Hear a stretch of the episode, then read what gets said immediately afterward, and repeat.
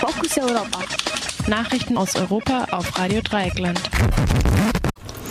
Zunächst die Übersicht von den Fokus Europa Nachrichten am Dienstag, den 9. Januar. Deutschland, Bundeswehr hat so viele minderjährige Rekruten wie nie zuvor. EU-Verhandlungen über die Ausweitung von Elektrofischen. Angriff auf Geflüchtete in Cottbus. Im Jahr 2017 gab es erneut so viele minderjährige Bundeswehrrekrutinnen wie nie zuvor. Dies ergab eine Anfrage der Linken. Insgesamt 2128 Soldatinnen und Soldaten waren bei Dienstbeginn noch nicht volljährig, davon ein knappes Fünftel Frauen. Letztes Jahr waren insgesamt da fehlt leider eine Zahl, Rekrutinnen selbst nach Ablauf ihrer sechsmonatigen Probezeit noch unter 18. Seit dem Aussetzen der Wehrpflicht ist die Zahl der minderjährigen Soldatinnen und Soldaten kontinuierlich gestiegen. Insgesamt haben sich die Verpflichtungen seit 2011 verdreifacht, bei jungen Frauen sogar verachtfacht. Eine mögliche Erklärung ist die massive Werbung des Bundesministeriums für Verteidigung, die sich unter anderem in sozialen Netzwerken speziell an Jugendliche richtet. Die Linke kritisiert die Verpflichtung Minderjähriger für militärische Zwecke. Die Bundesregierung könne so lange nicht glaubwürdig gegen den Einsatz von Kindersoldaten in anderen Ländern protestieren, wie sie selbst Jugendliche in die Armee aufnehme. Mehrere NGOs und Fischereiverbände kritisieren den EU-Vorschlag zur Ausweitung der Elektrofischerei. Über die weitgehende Zulassung der Fangmethode soll in den nächsten Wochen entschieden werden. Vor allem französische und britische Organisationen protestieren gegen die Vorschläge aus Brüssel. Beim Elektrofischen werden die Netze mit kleinen Elektroden gespickt, die vor allem am Meeresgrund lebende Tiere wie Schollen aufschrecken und in die Netze treiben sollen. Dabei werde, so die BefürworterInnen, der Meeresgrund nicht so brachial aufgerissen wie mit den bislang oft verwendeten Bodenschleppnetzen. Die GegnerInnen der, dieser Fangmethode kritisieren die Stromschläge als brutal. Sie gelte nur deshalb als nachhaltiger, weil sie mit der zerstörerischsten Fangmethode überhaupt verglichen werde. Unklar ist auch, ob eine größere Ausbeute der am Meeresboden lebenden Tiere den Bestand nicht enorm gefährdet. Kommende Woche befasst sich das EU-Parlament mit der Frage, danach die Kommission und die Einzelstaaten.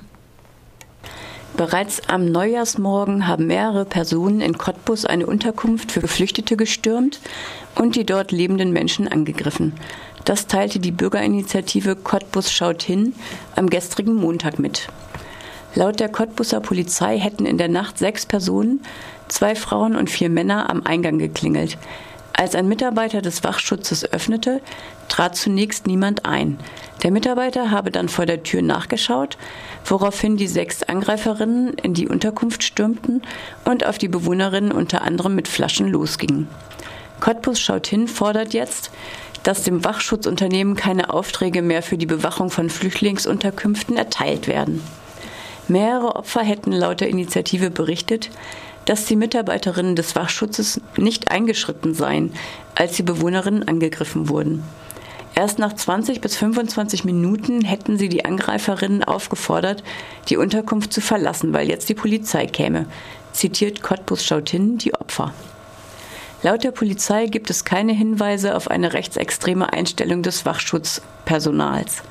Allerdings berichtet die Initiative von einschlägigen Aktivitäten des Unternehmers hinter der Firma in sozialen Netzwerken. Ein Sprecher der Stadt Cottbus, die für den Wachschutz zuständig ist, erklärte, man prüfe intern, ob die beauftragte Firma ihre Verpflichtungen eingehalten hat. Und jetzt noch eine Nachricht aus Übersee. Angriff auf die Meinungsfreiheit in Brasilien. Am Nachmittag des 26. Dezember 2017 wurde Radio Muda in Campinas im Staat São Paulo angegriffen. Da sich aufgrund der Weihnachtsferien kaum jemand auf dem Unicampus aufhielt, wurde die Türe zum Studio ohne irgendeine Ankündigung zubetoniert. Das Radio Muda ist ein unabhängiges und nicht kommerzielles Radio mit horizontalen Strukturen, das seit mehr als 30 Jahren den öffentlichen Äther füllt, auf diese Weise gegen Monopole ankämpft und freien Zugang zu Kommunikation ermöglicht. Es wurde von Studierenden der Physik und Ingenieurswissenschaften an der Unicamp der staatlichen Universität in Campinas ins Leben gerufen, die einst den Sender selbst bauten und damit on air gingen. An die 200 Sendungsmachende füllen 24 Stunden mit Musik, Sport und Berichten über soziale Bewegungen.